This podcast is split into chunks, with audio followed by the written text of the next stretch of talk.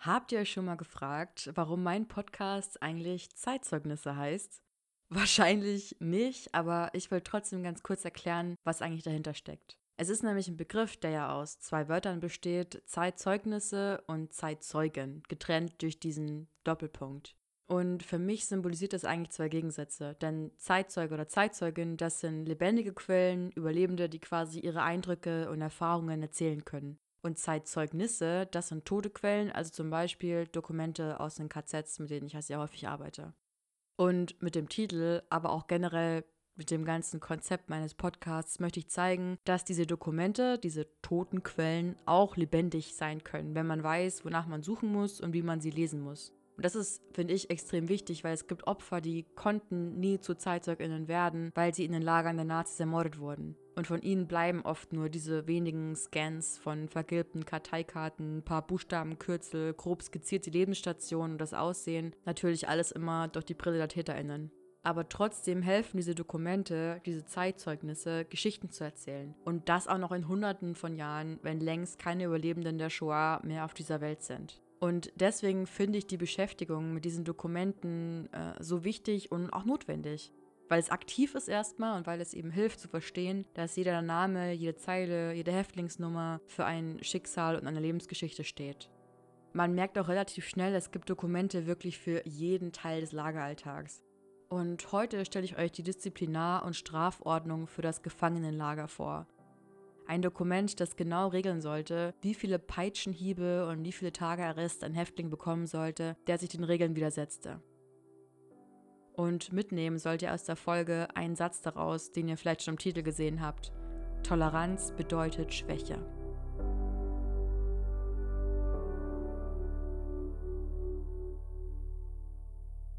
Übrigens, ich werde euch die Seiten der Strafordnung sicher auch bei Instagram hochladen, also schaut gern vorbei. Der Account heißt kz.außenlager.mühldorf. Dann seht ihr auch, wie die Scans aussehen.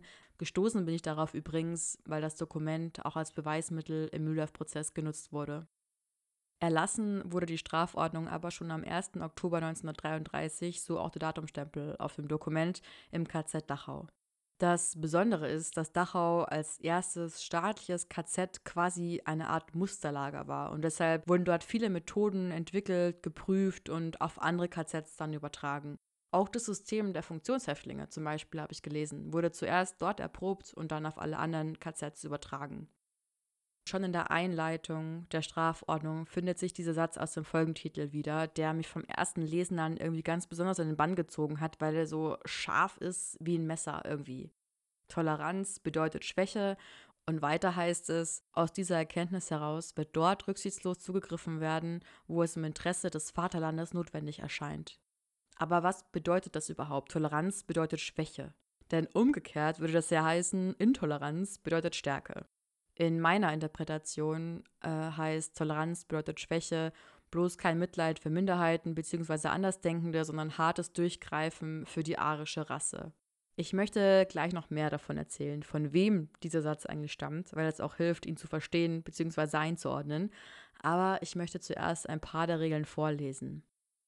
Seite 2 nach der Einleitung beginnt mit dem Satz mit acht Tagen strengem Arrest und mit je 25 Stockhieben zu Beginn und am Ende der Strafe wird bestraft. Wer einem SS-Angehörigen gegenüber abfällige oder spöttische Bemerkungen macht, etc. etc.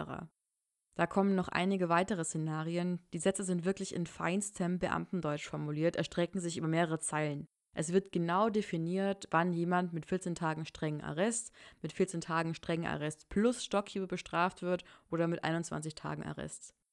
Das finde ich generell einfach krass, wie detailreich alles formuliert ist. Gefühlt ist wirklich jede Eventualität abgedeckt.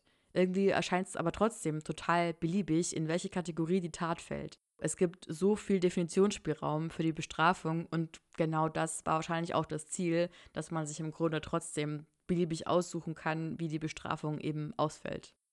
Ein Beispiel, acht Tage und 25 Stockhiebe gab es, wenn jemand, Zitat, durch sein sonstiges Verhalten zu erkennen gibt, dass er sich dem Zwange der Zucht und Ordnung nicht fügen will. Hä? Und 14 Tage strenger Arrest dann, wer drin raucht, durch Fenster kriecht oder, Zitat, Wäschepaketen verbotene oder im Lager hergestellte Gegenstände beifügt. Und 42 Tage strenger Arrest oder dauerhafte Einzelhaft für Menschen, die im Lager mit Geld handeln oder die Symbole des nationalsozialistischen Staates oder die Träger derselben verächtlich macht, beschimpft oder auf andere Weise missachtet. Schon vor dieser Strafordnung gab es die wenigen Monate, die das KZ Dachau existiert hatte, Sonderbestimmungen als erste Strafvorschrift für die Gefangenen. Aber die neuen Regeln waren ein ganz anderes Level, weil es jetzt ein System gab für Gewalt. Vorher, klar, da gab es auch Prügelstrafen, aber die waren komplett willkürlich gehandhabt worden. Und jetzt hieß zum Beispiel auf der letzten Seite, als Nebenstrafen kommen in Betracht Strafexerzieren, Prügelstrafe, Postsperre, Kostentzug, hartes Lager, Pfahlbinden, Verweis und Verwarnungen. Und es war sogar geregelt, dass es im Arrest nur jeden vierten Tag warme Kost gab. Also die Gewalt war schon immer noch willkürlich, weil wie gesagt, man konnte sich diese Szenarien, die in der Strafordnung beschrieben werden, wirklich so zurechtlegen, wie man wollte. Aber es war einmal als Regelwerk festgehalten, wie die Gefangenen gebrochen, gefoltert und getötet werden sollten. Durch die Regeln sollte auch um jeden Preis verhindert werden, dass Nachrichten aus dem Lager an die Öffentlichkeit drangen. Deshalb sollte jeder als Aufwiegler gehängt werden, der, Achtung, es folgt ein sehr langer Absatz, ich hole auch nur ganz kurz Luft, Nachrichten sammelt, empfängt, vergräbt, weitererzählt, an fremde Besucher oder an andere weitergibt, aus dem Lager hinausschmuggelt, Entlassenen oder Überstellten schriftlich oder mündlich mitgibt, in Kleidungsstücken oder anderen Gegenständen versteckt, mittels Steine und so weiter über die Lagermauer wirft oder Geheimschriften anfertigt.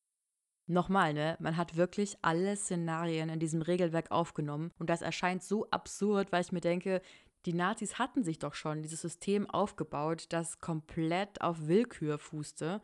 Wer überlebte, hing so oft vom Zufall ab. Und dass sie jetzt hier so ein Regelwerk aus dem Boden stampften, das wirkt irgendwie extrem perfide.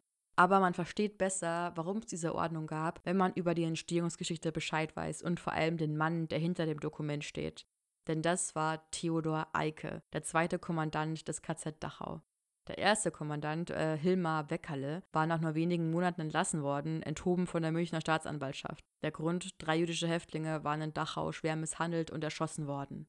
Das ist krass, weil zu dem Zeitpunkt, also Hitler und die NSDAP waren da ja erst wenige Monate an der Macht, war der Wirkungsbereich der Nazis wirklich noch so klein äh, bzw. so ungefestigt, dass die Münchner Staatsanwaltschaft da noch eingreifen konnte in das, was passiert ist im KZ Dachau. Und deswegen wurde auch Theodor Eicke beauftragt, dass es eine spezielle Lageordnung gab, damit die SS-Männer vor der Staatsanwaltschaft geschützt waren und selber größeren Entscheidungs- und Aktionsspielraum hatten. Sorry, wenn ich das sagen muss, äh, aber wenn man sich die Biografie von Theodor Eicke so durchliest, dann kann man einfach nur eins sagen, er war ein Wicht. Er kämpfte im Ersten Weltkrieg, er war Gegner der Weimarer Republik, natürlich auch des Kommunismus. Er lebte mit seiner Familie in Thüringen, wollte nach dem Ersten Weltkrieg zur Polizei gehen, wurde aber abgelehnt wegen, Zitat, republikfeindlicher Betätigung. Dann versuchte er sich als Kriminalhilfsbeamter in der Polizeiverwaltung und wurde auch da abgelehnt. Er sagt, weil ich nicht im Besitze eines roten Mitgliedsbuches war. Er war dann beim Werkschutz vom BASF, schaffte es da bis zum stellvertretenden Leiter und 1928 trat er dann in die NSDAP ein, fand da natürlich das perfekte Umfeld für ihn und machte sehr schnell Karriere. Am 26. Juni 1933 trat er seinen Dienst als Kommandant im KZ Dachau an. Und mit ihm wurde der Terror des Lagers quasi erst zum System und das KZ Dachau zur Schule der Gewalt. Und diese Dachauer Schule durchlief auch Auschwitz-Kommandant Rudolf Höss. Und er sagte, äh, die SS-Männer wurden unter Eike scharf gemacht und von ihm stammt wohl auch der folgende Satz. Er, also Eike, erzeugte einen Hass, eine Antipathie gegen die Häftlinge, die für Außenstehende unvorstellbar ist. Ja, Toleranz bedeutet Schwäche. Im Februar 1943 starb Theodor Eike, nachdem sein Flugzeug von russischen Truppen abgeschossen worden war. Mit seiner Lagerordnung machte er sich trotzdem auf eine perverse Art unsterblich und prägte das Leben in den Konzentrationslagern extrem. Seine Unterschrift ist übrigens auch auf der Strafordnung zu finden. Seite 6, Kommandant des Konzentrationslagers, gezeichnet Eike SS-Oberführer. Ich möchte zum Ende noch von einer Geschichte erzählen, die zeigt, wie brutal die Bestrafung der Häftlinge ausfiel, die sich gegen die Regeln stellten, auf Basis eben von dieser Strafordnung. Und das ist die Geschichte von Hude Pinkas, ein rumänischer Jude vom Beruf Glaser. 1,92 Meter groß laut seiner Beschreibung. Für damalige Zeit sehr, sehr groß. Die meisten Häftlinge waren laut Aufzeichnungen der SS äh, gerade mal so 1,70 groß, auch ausgewachsene Männer, äh, die so groß waren wie ich jetzt, 1,63. Ähm, Hude Pinkers war verheiratet, Vater eines Kindes und er versuchte im Januar 1945 aus dem KZ Außenlager Müller-Verhaar zu fliehen.